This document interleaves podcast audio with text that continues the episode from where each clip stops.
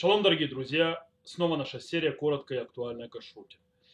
Внутри нашей серии большой мы начали небольшую мини-серию такой о живности, которая находится в сельскохозяйственной продукции. И сегодня мы поговорим, можно ли есть зелень, то есть петрушку, укроп и так далее, можно ее есть, как ее можно есть и так далее. Дело в том, что э, всевозможные, скажем так, листьевые овощи или зелень, особенно в летний период, э, в них есть очень много червей и разных, то есть, скажем так, живностей. В прошлом, когда почти не поливали, скажем так, ядами, не распыляли яды на, э, на полях, э, большие, скажем так, живность поедала более мелкую. И таким образом то, что нужно было сделать, только убрать с, э, с овощей э, эту большую живность. И, в принципе, после этого можно было есть, потому что маленьких уже почти не оставалось, они были съедены другими. Сегодня э, есть поливание, распыление ядов, которые не опасны для людей, то есть для этого следит Минздрав, но в принципе э, есть распыление. Это распыление в принципе привело к тому, что большие, большая живность, большие черви и так далее, которые хорошо видно, э, погибли. Они погибли, они едят, не едят маленьких, поэтому мелкие всевозможные, наоборот, очень сильно э, расплодились. И очень тяжело и почти невозможно их уничтожить. Есть, правда, э, всевозможные фирмы, которые занимаются уничтожением их, выращивают бесчервивовую продукцию, э, но это отдельная песня. Итак, давайте разберемся с нашей темой. То есть у нас сегодня есть, скажем, мы сказали, есть маленькая, мелкая живность, которая находится в зелени или, скажем так, в листьевых овощах.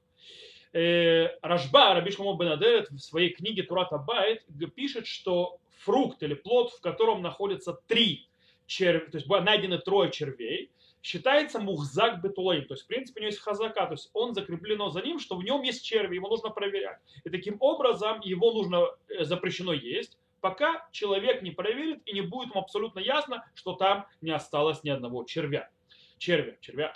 Э, шах добавляет к этому, что если на, мы знаем, то есть мы поняли по поводу определенного фрукта, что у него есть, скажем так, э, он склонен к червивости, то он тоже становится מוחזק בתולעים, то есть он тоже становится э, проблематичным с точки червей, и его нужно очень сильно проверять, и хорошо проверять перед тем, как мы его будем есть. Э, Швут Яаков в своей респонсе, то есть по респонсу Швут Яаков приводит нам, переводит, скажем так, на численные, на процентные понятия, какой вид фруктов, овощей и так далее э, является тот, который считается музак э, бетулаим, то есть наго бетулаим, то есть что он, в нем есть черви, и его надо проверять. Шут Яков пишет, что достаточно того, чтобы какой-то овощ или плод, или зелень и так далее, в нем было 10% от его, скажем так, то, что он дает от его урожая, в 10% есть черви, все, он считается мухзак бетулаим, и его надо проверять. Таким образом, вся зелень сегодня, э, петрушка, укроп и так далее, естественно, считается мухзекет батулай, нугуа батулай. То есть в них есть живность.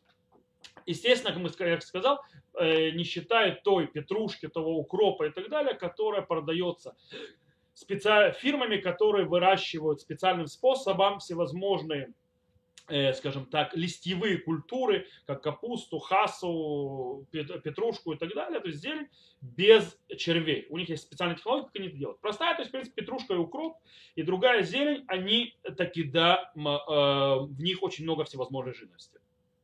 И понятно, что их нельзя есть без того, чтобы проверить. Теперь, э, если невозможно проверить и очистить петрушку или другую зелень, и хотят ее использовать, допустим, как э, просто для вкуса, то есть да, для вкуса имеется как э, специю, то можно, в принципе, ее положить в марлевый пакет, то есть в, или в пакет, скажем так, э, из марлевы, кстати, это проблематично, потому что через марлю может живность пройти, э, в пакет э, бумажный, бумажный пакет и так сварить. По мнению Таза, Турей Заав и других э, мудрецов, мудрецов последних поколений Ахруним, вкус, выходящий из этих червей, считается тампагум, то есть испорченный вкус, и он не запрещает еду. То есть пока нет самого червя, то есть внутри еды, то то, что он сварился внутри еды, то есть может быть, он не запрещает еду. И таким образом э, суп или какое-нибудь блюдо, в котором была сваренная петрушка или другая зелень, тогда, когда все ее э, червяки, не дай бог, которые могли выйти, находились внутри пакета вот этого бумажного и так далее, то, э, в принципе, единственное, что могло выйти, это как бы вкус червей, и он, естественно, не запрещен. Потом этот пакет вытаскивают зеленью и выкидывают. Постфактум, если в конце концов да, сварили петрушку или укроп, в которой, да, есть то, что называется, э, да, есть, то есть это не проверенное, то есть не выращенное в эти, этими фирмами, которые выращивают без червей, а простая петрушка или укроп, э, то в ней, естественно, есть черви, и ее сварили, в конце концов, без пакета и так далее, что делать? То мы говорим, что можно съесть э, этот э, суп, этот, э, этот э, блюдо, э, почему? Кстати, когда мы варим, не, говорим о свежей, а свежей там проблема – потому что черви никуда не делись. То есть, да, мы говорим, когда э, именно сварили. Почему? Потому что когда мы варим что-то, он раздалбливает и разваливает, уничтожает червей. И тогда у нас есть, то есть мы не знаем, там цельный червь или не цельный и так далее, это называется сфек бирья. Дело в том, что наши мудрецы говорят, что бирья, то есть цельная живность, даже если она очень маленькая, она не аннулируется даже в тысячи. Но если она не цельная, а она разваленная на куски, то она аннулируется в 60, как все остальные запреты. И таким образом, естественно, того очень мало, то есть оно аннулировалось полностью, и у нас есть сомнение, если там цельное что-то, и таким образом это аннулируется в 60, тогда как э, мы не знаем, цельное или нет, то сфекбирия, то есть да, сомнение, если там цельно, э, нету запрета э, мудрецов, что это не аннулируется в, э, э, даже в тысячи. То есть, в принципе, можно облегчить. Мы изначально, можете задать вопрос, а почему изначально не сварим, то есть, да, и оно аннулируется. Есть у нас запрет, который запрещает э, аннулировать запреты. То есть мы не можем изначально аннулировать запреты, мы можем, э, если уже случилось, постфактум определить, э, аннулировался запрет или нет. Окей, это точка зрения э, вареного, то есть использования э, зелени, петрушки, укропа и так далее для чего-то, что варят и она сама там варится. Что же делать со свежей? Если вы не купили у той фирмы, которая продает без э, червей, то в принципе в разных книгах объяснение, как кашировать зелень, описано следующее. Что нужно сделать?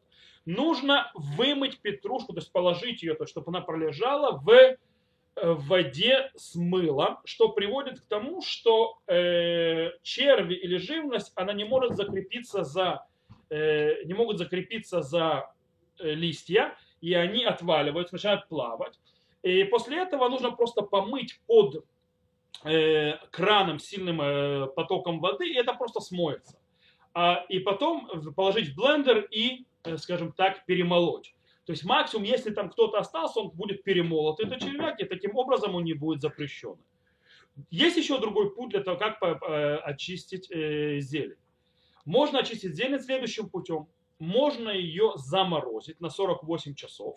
Тогда, когда она заморожена на 48 часов, то тоже черви или живность, они не держатся за э, листья, то есть они отлипают. И таким образом, когда это размораживаю, я смываю, все это смывается и убирается, и снова в блендер.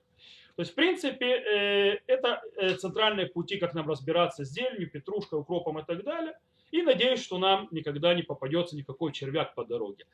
На этом все. Э, до новых встреч. И в следующий раз мы продолжим еще поговорить о некоторых аспектах, которые именно связаны с всевозможной продукцией, которая без червей. То есть, да, мы уже упомянули, но мы с ней поговорим более детально уже в следующий раз. Всего хорошего. До новых встреч.